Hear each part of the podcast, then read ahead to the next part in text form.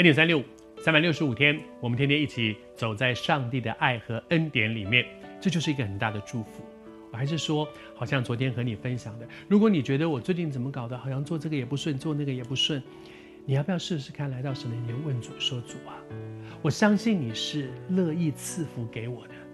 我现在这么的不顺利，求你启示我，我到底是在什么地方出问题？”只要你愿意跟主说，你启示我，我改，我愿意去调整。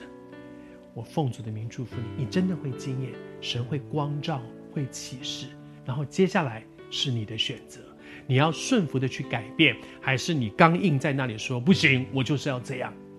求主帮助我们顺服，真的会带你进到神的赐福里面，神所赐的福要进到你的生命当中。谢谢主。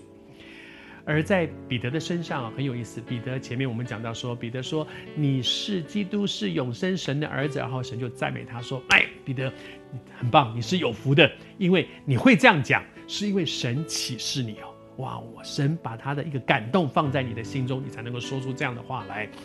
但是接下来呢，彼得就挨骂，彼得就挨骂。为什么挨骂呢？我们先来读这段经文，因为。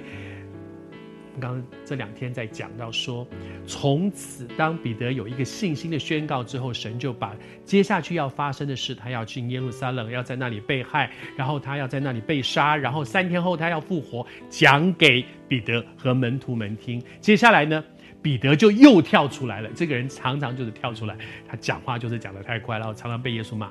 然后呢，他就跳出来了，就说：“主啊，万不可如此。”绝对不可以这样，千万不要这样，不可以的啦。然后后面说，这事必不会临到你的身上，一定不会的，不可能的，不会这样发生的。彼得真的很有意思啊、哦，他对着这一位掌权的主说：“不行，到底是谁做决定啊？这件事情的发展是决定在彼得的身上，还是决定在神的身上呢？”彼得很大胆的跟说：“绝不，万不。”一定不可以，而且绝对不能发生在你的身上。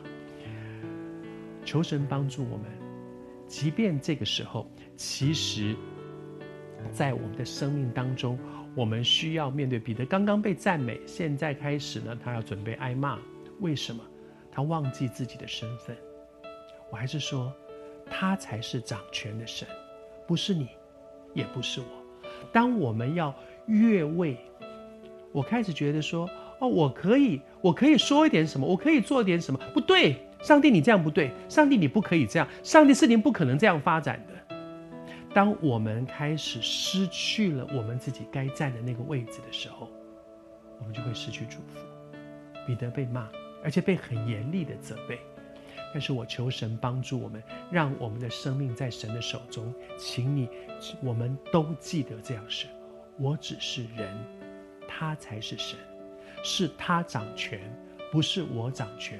我的说话行事不要越分，以至于我失去了上帝的祝福。